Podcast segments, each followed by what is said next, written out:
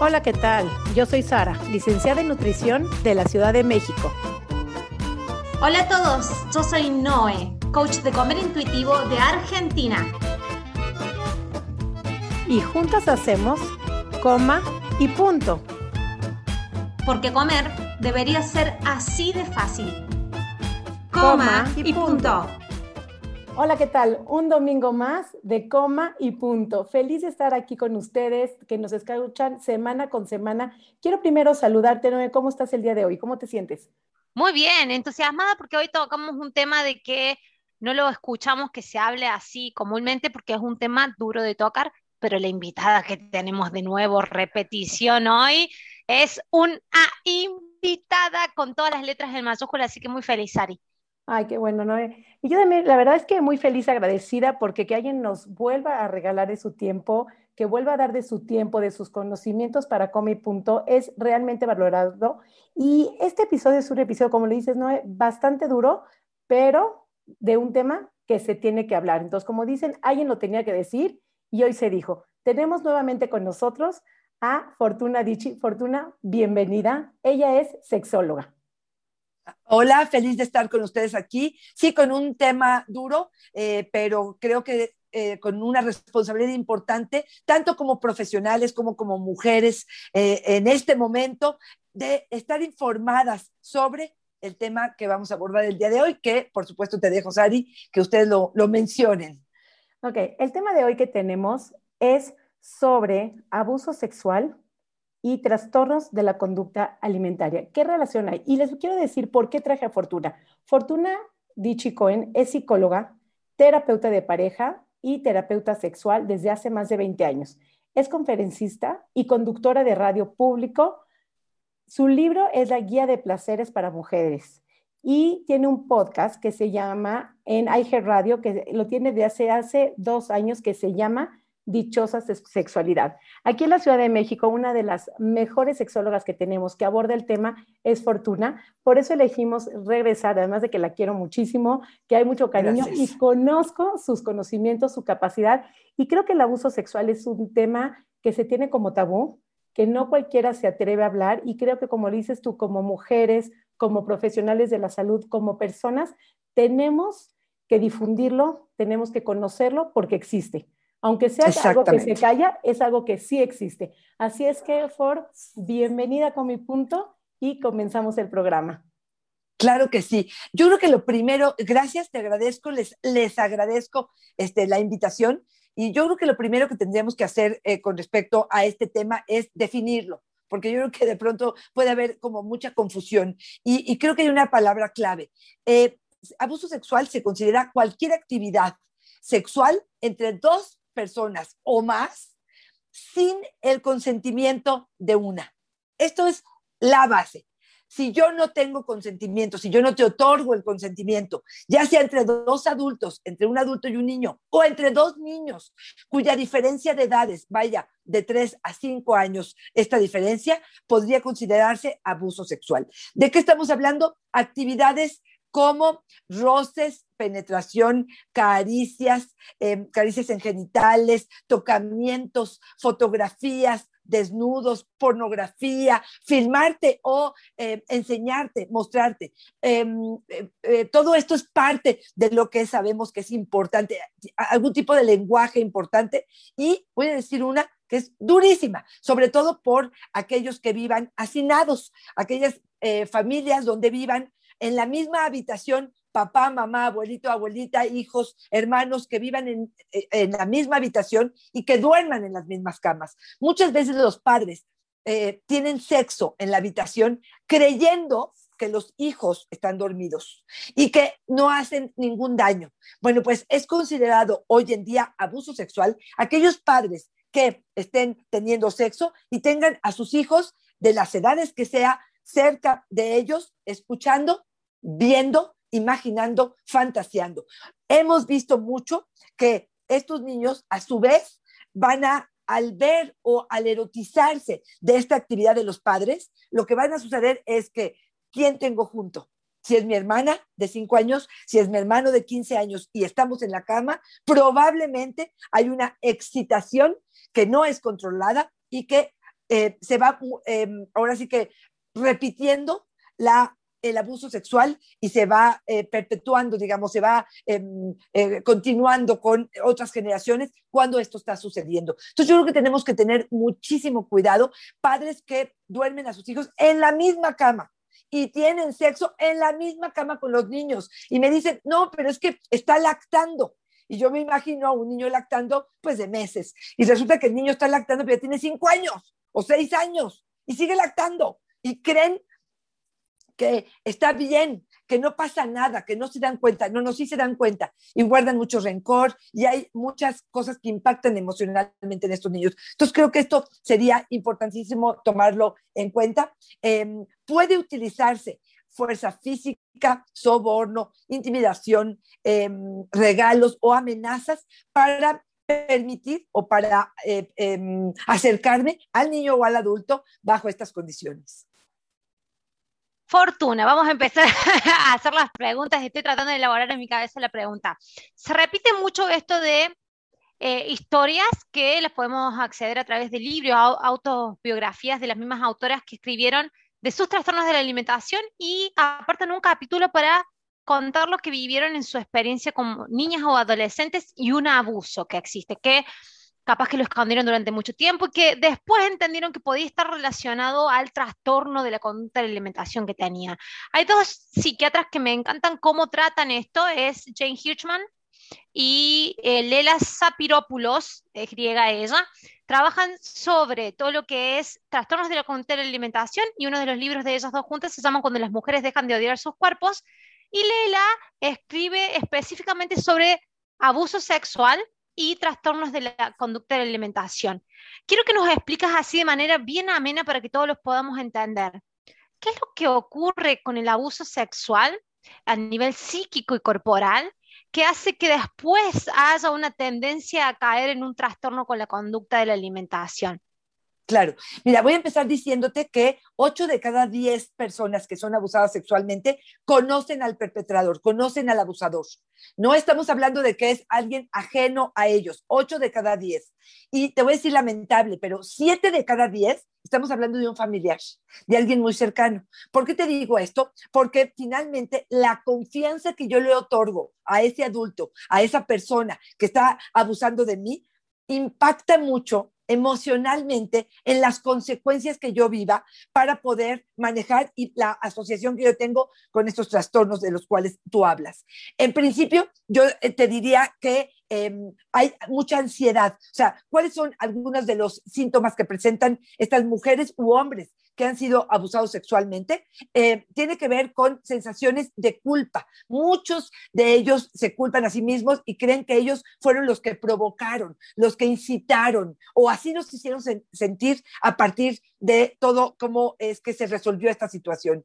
Hay eh, bueno, sabemos que hay un fracaso escolar, que hay una dificultad en la forma en la que socializamos de nuevo. No confiamos porque estas personas que habían confiado, eh, estas personas en las que había confiado, ya no confío, entonces ya no confío en nadie. Entonces mis vínculos empiezan a deteriorarse, ya em, em, no quiero relacionarme, me aíslo probablemente de esta em, situación, probablemente empiezo a tener conductas agresivas y agresivas a en muchas áreas. Puede ser agresivas sexualmente, ya sea que me, vuelva una mujer muy promiscua, y promiscua me refiero a tener sexo, no es con muchos, es tener sexo con muchos, pero sin cuidarme. Eso es promiscuidad, sin observar con quién lo estoy haciendo, en dónde lo estoy haciendo y si me estoy cuidando. En, en esta parte agresiva, agresiva con mi cuerpo de varias formas. Una es, engordo como tanto, para engordar tanto, para cubrir y que ningún otro hombre me diga que estoy bonita y entonces me seduzca y entonces quiera vincularse conmigo. O de plano, estoy en una anorexia, estoy en una bulimia donde eh, eh, la comida es un satisfactor importante y yo con esta culpa y esta ansiedad no me merezco ni siquiera estos placeres que puedan ser a través de la comida. Vuelvo a repetir, hay una especie de aislamiento, hay un exceso de vergüenza y vergüenza en mi cuerpo y en mi vida en general. Entonces ya no me atrevo a hacer muchas cosas. Si yo bailaba, si yo pudiera mostrarme, ahora ya no me muestro. Ropa muy suelta que llevan estas mujeres fíjense, hay una situación que depende, eh, no siempre, y me gustaría que tengan mucho cuidado con esto, pero muchas veces las mujeres que han sido abusadas se jalan la playera y se cubren las, hasta las manos, no sé si han visto, como que se, se jalan la playera y se cubren como cubriendo toda parte corporal que yo tenga, porque cualquier cosa que exponga puede ser agredida o puede ser molestada o puede ser utilizada. Eh, hay una em, cantidad enorme de disfunciones sexuales. Por supuesto, no hay placer, no me doy el permiso de sentir rico, no conozco mi cuerpo, no lo toco, no lo exploro, no tengo erecciones en caso de los varones, no logro tener a lo mejor el clímax o el orgasmo en el caso de las mujeres, todo esto puede ser parte de ello. Incluso puede haber una dispareuna, esta parte donde hay dolor durante la penetración, o de plano un vaginismo, donde contraigo la vagina a tal grado que no permito que ni un dedo, ni un tampón, ni un dedo de doctor, ni una por supuesto, la penetración puede haber. Eh, hay un abandono emocional en estas eh, situaciones, hay temor de forma em, eh, general. Y esto, de, de, qué depende que impacte de una u otra forma en la persona? Tiene que ver con muchas cosas, con el manejo que se dio, con si yo lo conté y la otra persona confió en mí y me creyó o me dijo, te callas, esto en la familia no se vuelve a tocar y a lo mejor te alejan de, del victimario tiene que ver con em, la frecuencia en que se dio este abuso, la severidad si hubo penetración o solamente una cuestión de abuso, si existió amenaza, si existió violencia, si eh, sigue la, eh, relación con el abusador. Todo esto tiene que ver para la forma en la que la persona, su estado emocional, para saber las herramientas que tienen, para saber de qué manera esto impacta en ellos. Qué duro, qué duro lo que dices y todo, tienes razón, tiene que ver con el placer, con la culpa, con el sentirse suficiente, el no sentirse suficiente, el lo digo, me van a creer, todo lo que digo ya nadie me cree y lo podemos ver también en la alimentación cuando alguien hace dieta y entonces el profesional de la salud no le cree que se hizo la dieta, entonces es como un ciclo vicioso. Te quiero preguntar, ¿el abuso sexual se puede prevenir? Mira, es, una excelente eh, eh, pregunta. Yo te diría que no siempre se puede prevenir. Claro que podemos ponernos en alerta, podemos hablar con nuestros hijos, podemos hablar con nuestras mujeres adultas y poder decir qué es un abuso. Si es en contra de tu consentimiento, porque fíjate, hay personas que están casadas, ¿no? Y que me dicen, este, eh, si les menciono algo de violación o de abuso, me dicen, pero es mi marido, es mi marido y pareciera que el sexo tendría que entrar dentro de estos permisos que nos damos. Por ejemplo, tú querías, no, no quería. O voy a decirte algo fuerte, estamos en un tema fuerte, los que no, pues tápense los oídos. Pero de pronto una penetración anal. Oye, sí acepté una vaginal, pero le dije 20 veces que anal no quería. Y, y además lo hizo sin condón. Eso se llama violación, aunque sea tu pareja, aunque estén casados, aunque tengan hijos. Entonces, sí, sí creo que en la medida en la que las personas tengamos, em, eh, primero, primero el concepto, que es en contra de mi voluntad. Yo puedo no querer y tengo todo el derecho de no querer. Por eso hoy en día está muy de moda la parte del consentimiento sexual, porque creo que vale mucho la pena este, que em, eh, eh, indaguen un poco en ello. Ese es lo primero. Segundo, podemos evitarlo. Fíjate, 25% de las personas que fueron abusados van a repetir ellos. Van a, ellos van a ser personas que violenten o que abusen a su vez de estas situaciones. Un abusador, un abusador tiene el 50% de probabilidad de volver a abusar si no se eh, frena esta situación. Por eso es tan importante mencionar que, es que tenemos que denunciar. Entiendo que a veces es dolorosísimo, pero si no denunciamos, imagínate que el hecho que tú no denuncies, claro, vas a guardar y vas a cubrir muy bien a tu hija, probablemente, pero por otro lado tiene el 50% de probabilidad otra persona de ser abusada a su vez por este mismo hombre.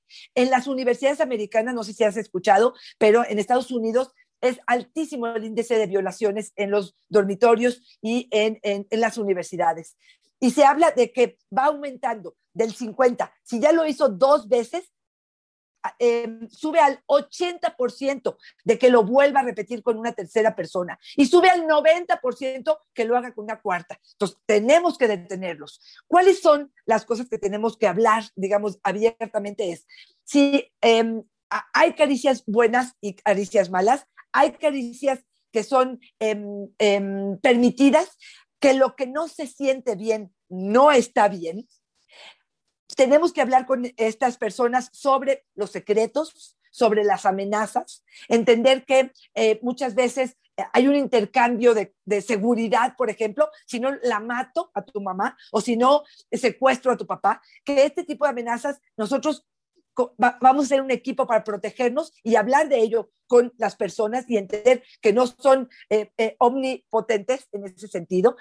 Eh, poder hablar con nuestros hijos de las situaciones a las que pueden verse em, em, enfrentados como caricias no agradables, em, sugerencias, ver a personas desnudas, por ejemplo, en alguna situación, pornografía, mostrar pornografía y, por supuesto, contarlo y que la persona que lo está escuchando le crea y que ponga un límite y que eh, em, em, ahí el manejo, ahorita lo, hablaremos seguramente, pero es muy importante creerle y no hacer escándalo, porque a veces el niño no lo vio tan grave, no lo integró de forma tan grave y los padres hacen un escándalo tal que impacta más el escándalo que el evento en estos niños. Entonces, sí creo que el buen manejo y la prevención, hablando de estos temas, con nuestros hijos, con los adultos, sería algo fundamental para estos niños. Yo déjame decirte nada más, no sé ustedes, las dos, yo las, invitaría a, a hacer esto, pero yo tuve mi primera experiencia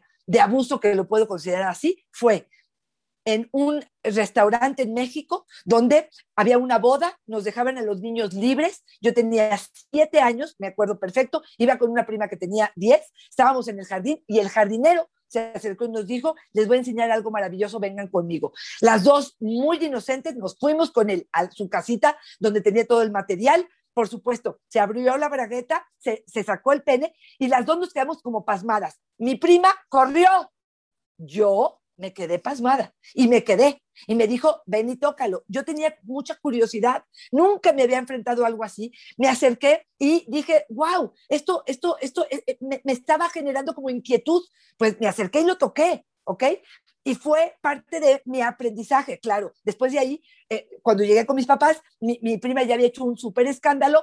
A este hombre no sé finalmente qué le pasó, pero a mí me quedó muy marcado que en ese momento momento yo no sentía tanto morbo o, que me estuviera haciendo algún daño importante. Y la otra anécdota que te quiero contar es, a los 10 años me fui de pijama party, como muchas de nosotras que permitimos a nuestros hijos ir a pijama party, a la casa de una niñita, le tocó, me tocó dormirme en el sleeping bag con otra compañera y yo de repente sentí la mano que me estaba estimulando. ¿Quién era? el, el, el hermano el hermano mayor que llegó al cuarto y empezó a meter la mano. Y otra vez es como la sensación de, ¿qué hago? ¿Para dónde me muevo? Este, eh, no, obviamente no tenía información. Esto es parte de lo que yo creo que muchos, miles de niños eh, nos enfrentamos eh, en nuestra vida. Y bueno, pues para esto si yo hubiese sabido, probablemente hubiera puesto un alto y hubiera dicho, espérame tantito, esto no está bien, esto no es, eh, esto es privado, estos son mis, mis, genitales y, y, yo tengo derecho a decir, no, esto no me gusta, esto no quiero, ¿no?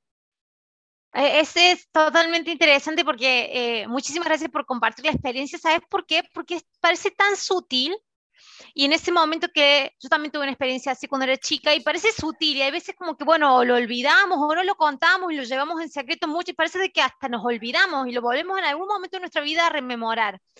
Yo quería saber, quisiera saber, estuvimos hablando recién en la antesala de que de que estos pequeños traumas que en el momento con nuestra psiquis y nuestro nivel evolutivo no podemos saber si es un trauma o no, pero queda grabado, digamos, en la psiquis como un trauma y que después pueden colaborar, digamos, una predisposición para un trastorno de la conducta de la alimentación, porque básicamente nos disociamos, nos desconectamos del cuerpo. ¿Qué le aconsejarías a una, a una persona que está en un acompañamiento de un trastorno de la conducta de la alimentación, sea el espectro que sea, y que haya tenido algún tipo o que se acuerde de algún tipo de estas vivencias, que no lo haya contado y que no lo asocie, porque viste que no lo asociamos, no sabemos capaz que esto pueda asomar o no ¿Es necesario hacer un tránsito de esto, sea en la edad que tengamos fortuna, volver a eso y tratar de, de procesarlo? Fíjate, yo les hablaría a muchos eh, eh, ámbitos en lo que estás hablando. Uno es a los eh, terapeutas que están trabajando con trastornos alimenticios, a los nutriólogos que están trabajando con trastornos alimenticios, que, sepan que este es un foco rojo, que si de pronto no están pudiendo avanzar, no están pudiendo, em, em, em, no sé, evolucionar o, crecer o, o entender qué está pasando, se detengan unos minutos ahí. Déjame nomás decirte algo. Se calcula que hay alrededor de 10 años en los que una persona se tarda en hablar de este asunto. O sea, incluso estando en terapia, si la terapeuta no es tan habilidosa o le saca también ella al tema de no querer indagar porque no se siente lista y preparada y sospecha que por ahí pudiera haber algo, a veces no está lista la persona para hablarlo. Entonces hay aquí como dos partes importantes. Una es hasta dónde este, eh, eh, yo reconozco lo que me pasa y lo tengo súper guardado y hasta dónde lo tengo medio fresco y la terapeuta puede poder eh, acercarse al tema y poder tocarlo. Pero definitivamente lo que dijiste es muy importante. Entender que sí, sí es una de las formas en las que podemos estar atorados. El abuso sexual no trabajado, no hablado, no eh, expresado, sí puede ser que haya una sensación de, de, culpa, de miedo, de disasociación de mi cuerpo, de no placer, de muchas cosas que me impida eh, poder entrar a un amor hacia mi cuerpo. Si es posible, es complicado el tema para los terapeutas. Así es, mejor. Y pensando en el daño que implica en una persona recién que ha sido abusada, que todavía no puede hablarlo, ¿cuáles son las manifestaciones? ¿Cuáles son los signos? ¿Cómo podemos detectar que tenemos por ahí un niño que está siendo abusado, que está siendo amenazado, que fue tocado? ¿Cómo podemos ayudar a salir esas personas? Y quiero aclarar algo, no necesariamente todas las personas que son gordas este, están comiendo. No, qué bueno, excelente. sí, quiero hacer como la aclaración de que nos van a decir, entonces soy gorda porque algún día abusaron de mí, entonces no me acordé, ¿no? excelente Vale así como la, la, aclaración, y no todas las que tienen anoréxicas tuvieron un abuso, pero existe la tendencia en ciertas personas que están escondiendo su cuerpo ahí o que están maltratando su cuerpo en un trastorno de la conducta alimentaria por un abuso que tuvieron en alguna infancia, ¿no? Entonces, excelente punto. Exactamente. Entonces, si quieres desarrollar un poquito ese punto y también cómo podemos darnos cuenta que fue, fuimos abusados o que el niño está siendo abusado, cómo podemos tener esa sutileza, habilidad de tener las antenitas paradas para poder prevenir y parar ese sufrimiento y ayudar, sobre todo ayudar a salir en esa parte de, un abuso sexual. Les voy a decir algunos de los eh, signos de alarma que pudieran ser. Ojo, si tienen uno, no es Estamos hablando que es la suma de elementos que haya para poder notar que esta situación se está presentando. Podríamos hablar de trastornos en el sueño, ya sea que un niño esté todo el tiempo durmiendo o que esté con insomnio absoluto, que tengan que prender la luz y que de alguna manera no pueda dormir sin esta luz. Em, cuando normalmente se queda, va a solas con un adulto. Me lo cuidaba mi prima, me lo cuidaba mi tía, se iba en los fines de semana a casa del abuelo, eh, se quedaba en la escuela a, deportes y ya no quiere hacerlo, sería otro de los focos rojos. Em, otro tiene que ver con los eh, trastornos alimenticios, tiene que ver con atracones o tiene que ser con no como, ya no como nada, no quiero probar alimento, eh, alguna de las dos pudiera ser. Puede tener que ver con regresiones, quiere decir, me hago pipí de nuevo, me hago eh, este, popó, este, tengo, me chupo el dedo, empiezo a tener, como, hablo como bebé, aunque ya tenga 10 años, ¿eh? empiezo a tener este tipo de situaciones. Tengo muchísima ansiedad, tengo demasiada curiosidad por el sexo, estoy buscando mm, mm, información, cualquier eh, palabra que se escucha de sexualidad, al contrario, me aterro y me voy hacia adentro, me vuelvo agresivo, puede ser que azote puertas, que pegue paredes, cosas que yo normalmente no hacía o soy totalmente retraído, no hablo ya nada, no me comunico, no me expreso, no quiero vincularme con absolutamente eh, nadie, nada. Em, eh, estos serían algunos, ah, obviamente hay a nivel escolar, hay, por supuesto, o deserción, o ya no quiero ir a la escuela, o no me quiero quedar a solas nunca con absolutamente nadie. Tengo mucho temor de estar a solas, este, siempre quiero estar con un adulto. No forcen a sus hijos de pronto, eh, cuando este tipo de cambios,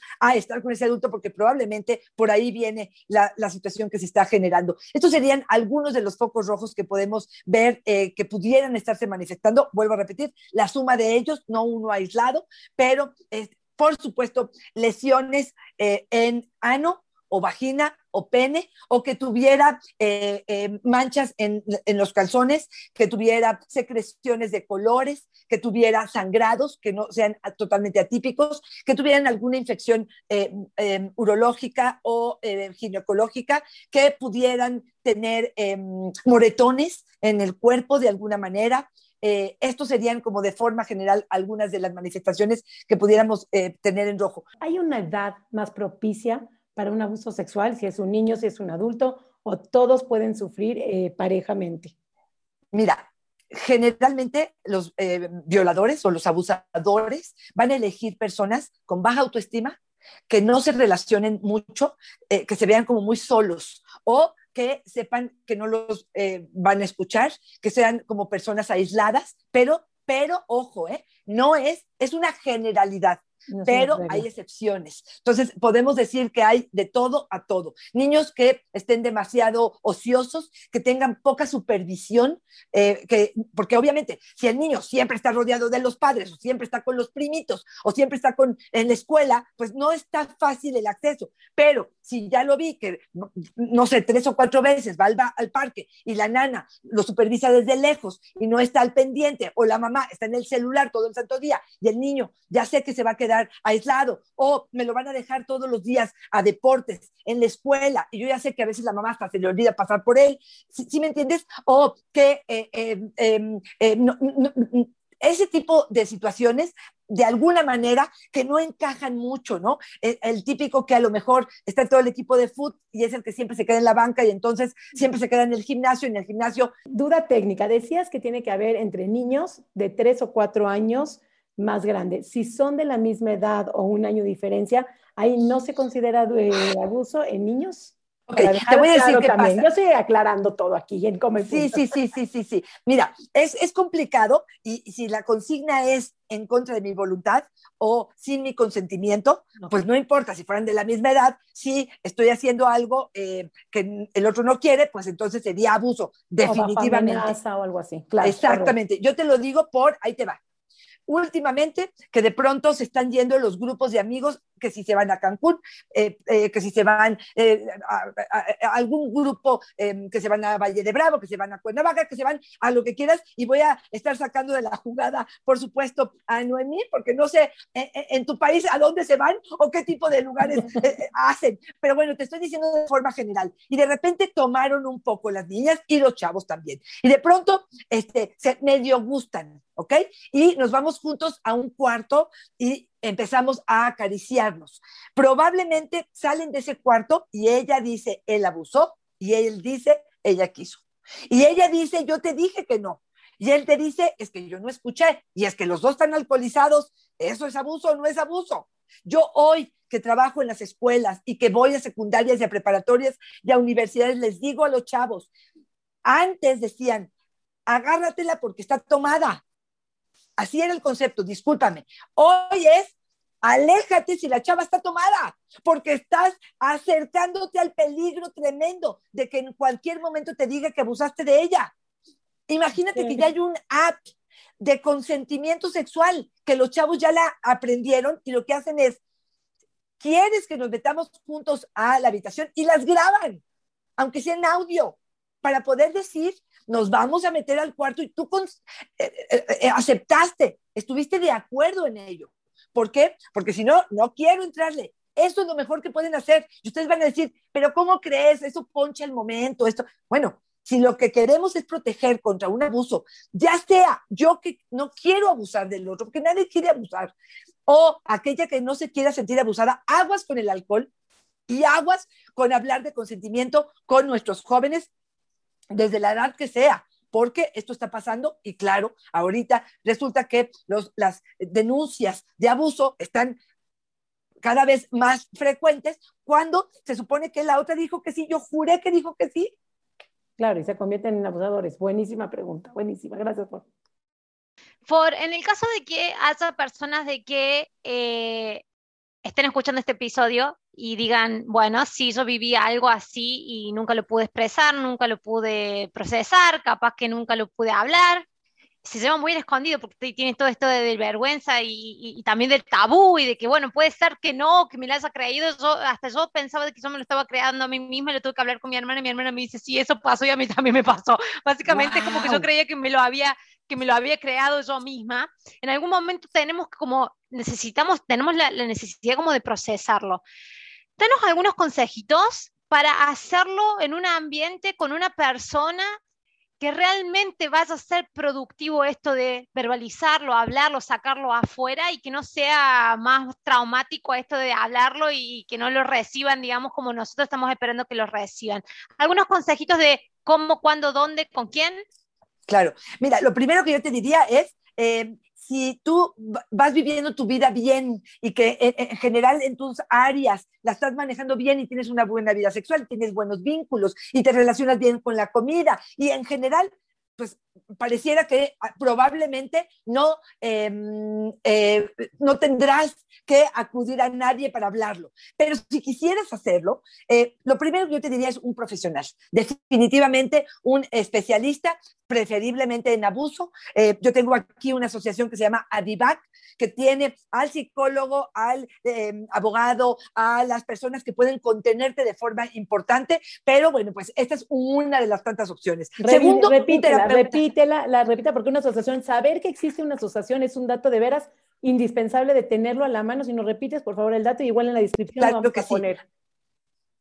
Aquí en México se llama adivac.org como dices, lo vas a poner en la, en la, descripción, yo te lo voy a ofrecer, eh, eso sería como el primero. La segunda podría ser un psicólogo, un psicólogo de forma general. Estamos preparados para poder manejar esta situación. Espero que sea lo más honesto posible para poder decirte, híjole, no, me siento ahogado o me, me sobrepasa esta situación.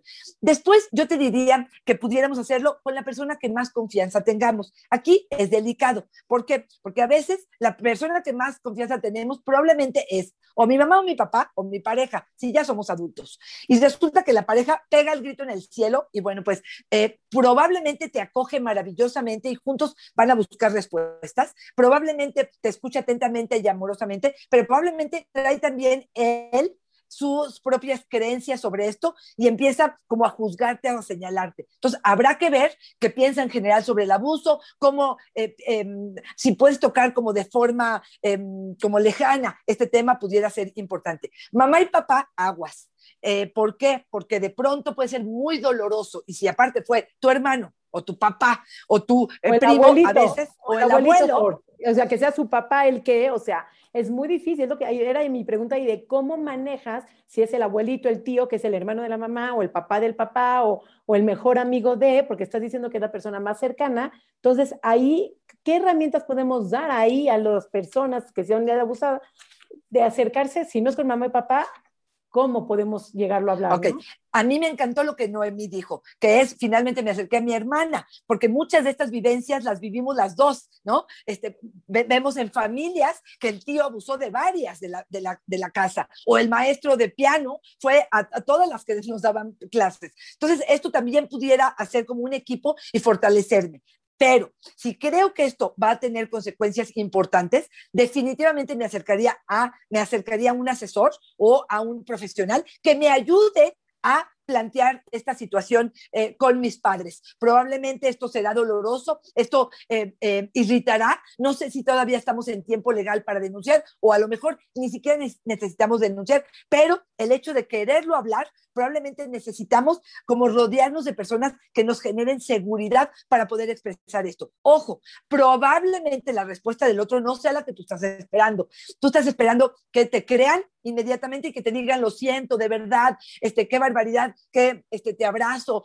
y a lo mejor el otro va a decir, pues no te creo, y desde hoy, pues no quiero tocar ese tema, y tú tendrás que saber qué vas a hacer con esta situación. Hay de todo. Hay gente que quiere matar inmediatamente al abuelo, hay gente que se retira inmediatamente de este asunto. Eh, yo tengo un caso cercano de una niña que a su vez, que era con el vecino, mandaba a jugar a los niños con el vecino, y un día llega la niña eh, eh, con, ahora eh, la niña tenía ocho años y llegó con la mano llena de semen. La mamá le dice, ¿qué es lo que este, pasó? Ella le dice, pues le tallo, el, no dijo el genital, quién sabe cómo lo dijo, a el señor, el padre de los niños con los que juego. Bueno, la mamá pegó el grito en el cielo, pero era familiar.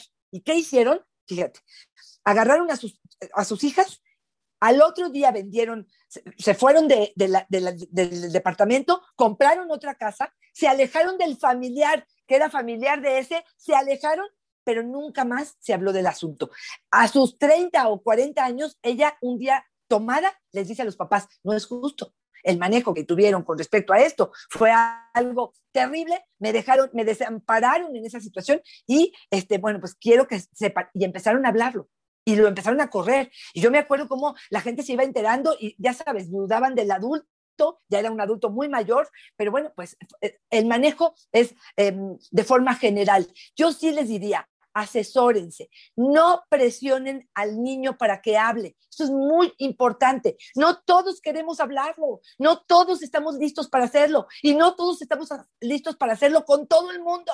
A lo mejor puedo tener confianza con mi papá, pero no con mi mamá, y sí con el abuelo, pero no con la abuela. Y uno dice, pero ¿cómo? Si yo doy la vida por ti, pues darás lo que darás. Pues no presiones al niño de que hable. Dale su tiempo, acoge, créele, rodéalo de amor, de confianza, eh, dale las posibilidades. Incluso hay veces la persona no quiere denunciar porque no se quiere revictimizar. Sabemos el proceso eh, lamentable de la ley que hay con respecto a eso, ¿no? Ya fui victimizada una vez y luego voy a denunciar y ahí el doctor y el, abogado y todo el mundo me vuelve a cuestionar y me vuelven a tocar y me vuelven a encuerar y me revictimizan. Espérame tantito, espérame tantito. Ya viví una vez esto, no lo vuelvo a hacer y me parece que son decisiones que se tienen que tomar dependiendo cada caso en el momento. Sí, porque te pone como muy vulnerable, ¿no? El, el volverlo es como mucha vulnerabilidad, donde las personas se ponen en eso. Y hablando de todo esto, ya una vez sucedido el abuso, ya una vez hablado, ya una vez que lo dijimos, que lo medio podemos manejar, ¿qué recomiendas o cómo podemos hacer para volver al cuerpo, para volver a regresar, a reconectar el cuerpo, a estar en paz, a perdonar, perdonarnos, perdonar y volver a, a hacer una reconexión para poder habitar el cuerpo adecuadamente, relacionarnos correctamente con la comida, con tu cuerpo, cómo lo habitamos, cómo después de que ese proceso, cómo podemos volver a nosotras mismas. Mira, hay muchísimas eh, terapias distintas que te pueden ofrecer un trabajo importante. Hay em, em, a través de, de eh, respiraciones profundas, a través de meditación, a través de eh, eh, cartas que se les escriben, un proceso terapéutico con respecto a una carta probablemente a él y una carta a mi cuerpo donde puedo volverme a reconectar. Estamos hablando de masajes, estamos hablando de talleres de, em, reconexión con el cuerpo, que no siempre es solamente por abuso. A veces hay personas que simple y sencillamente em, desde pequeñas se vieron al cuerpo como el enemigo o como lo, lo, asco o lo, lo aculpa. y de pronto tengo la mamá te dijo que no es bueno tu cuerpo o que no vale la pena, exacto, perfecto. Y hay, hay terapias corporales eh, extraordinarias que es a través de la música, que es a través del movimiento, em, que es a través de, del baile, que puedas ir expresando, ir reconciliándote con tu cuerpo. Em, mindfulness ayuda muchísimo. Las técnicas de mindfulness, eh, el estar en el aquí y en el ahora y no estar pensando en el pasado, el poder eh, tener ejercicios de concentración, em, por supuesto, mucho amor. Yo creo que eh, la confianza y el amor que, que, tengas hacia las personas, que, si tienes una pareja, por ejemplo, todavía será probablemente mejor, no que te presione, no que te force, no que te obligue, no que tenga prisa, probablemente bien pausadito, acompañarte probablemente o de un médico o de un ginecólogo o de un urólogo que en algún momento pudiera ir acompañándote, por ejemplo, en disfunciones sexuales, sabemos que con el vaginismo a veces tiene que ir acompañado de una, una son unos tubitos de ensayo del más grueso al más delgadito que vamos probando en la medida en la que vamos sintiéndonos a gusto para que la vagina se vaya abriendo.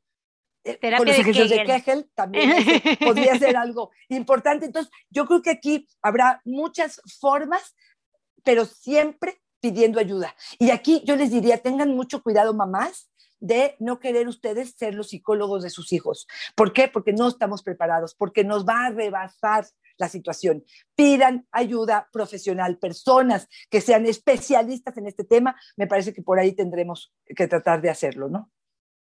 De verdad, sin desperdicio este, este episodio. Hermoso, hermoso el tema. Muy, pues no, porque parece muy duro, pero ahora que estamos eh, entrando en los pormenores, vemos de que hay mucha noble, nobleza detrás de eso y, y, hay algo que creo que, que, es para rescatar, esto de que haber experimentado ser víctimas y también tener que atravesar, digamos, una, una mentalidad en que la vida no es siempre en contra mío, sino de que yo puedo empezar a vivir una vida sin temor, sin ya no ser más la víctima de la vida, sino que poder vivir sabiendo de que las cosas pueden ocurrir a mi favor también. Entonces, no es solamente pasar un trauma físico, sino que después tener que reorganizar toda una emocional, eh, emocionalidad y una reprogramación mental en cuanto a cómo veo la vida misma.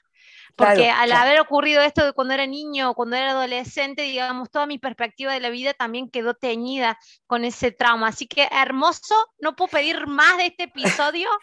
A ver, a ver, agreganos lo que quieras agregar. Que, sí. me, es muy importante.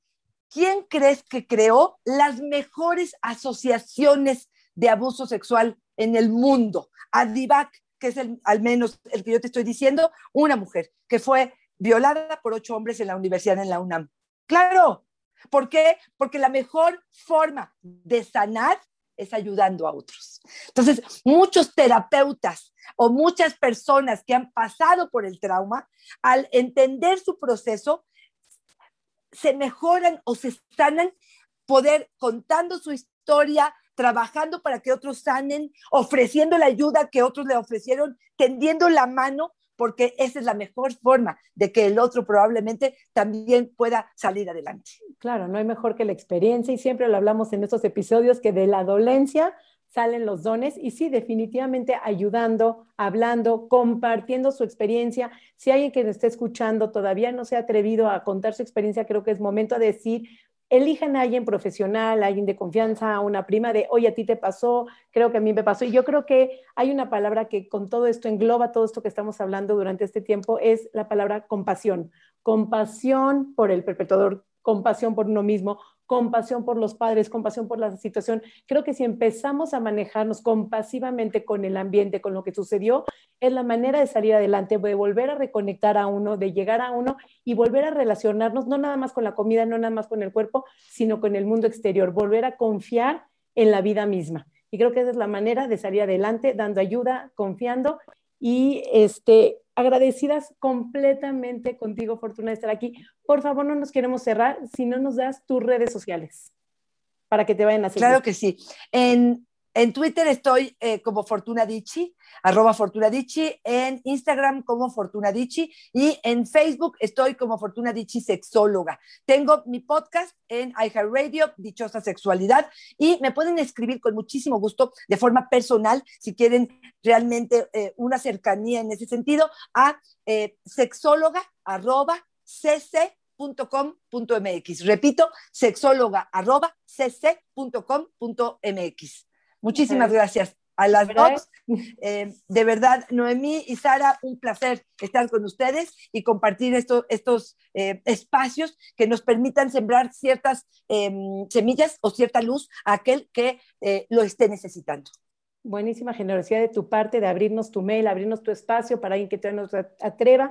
Tenemos una suma profesional aquí de la manera que te abres con el tema, de la manera en que lo hablas el tiempo que te das para ser parte de la comunidad, de la familia de Come y Punto, sumamente agradecidas y este, no nos queda más que decirte que si alguna vez tuviste un trauma, que si tienes una mala relación con tu cuerpo, con la comida, un trastorno de la conducta alimentaria, que sí tenga que ver con algún abuso, no te lo calles.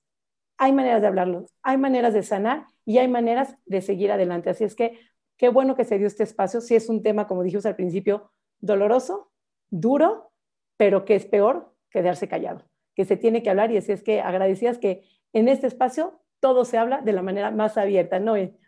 Yo totalmente agradecida. Tengo que decirles a todos, sigan la fortuna en su Instagram. Yo me despanso de la risa con esos memes. esos memes. Hoy del rayo, eh, la publicación del rayo. Van a ver el Instagram de Fortuna. Es genial, me encanta porque es un abordaje, es tan tabú la sexualidad y, y tenés un abordaje tan humorístico, así que hace que eh, eh, eh descontractura esta contractura que traemos con respecto a la, a la, sexualidad. Muchísimas gracias, eternamente agradecidas. Les recuerdo mis redes sociales, es Mi Cuerpo Sin Reglas, tanto en Instagram como en YouTube, donde va a salir la grabación de este podcast. Y Sari, recuérdanos tus redes sociales. Pues agradecidas con las dos, contigo Noé, contigo Fortuna. Mis redes sociales son Nutrición Sari en Facebook y en Instagram. Estamos abriendo espacios, abriendo comunicación para ti domingo con domingo. Así es que nos vemos hasta la próxima en un episodio más de Comi Punto, hoy con Fortuna.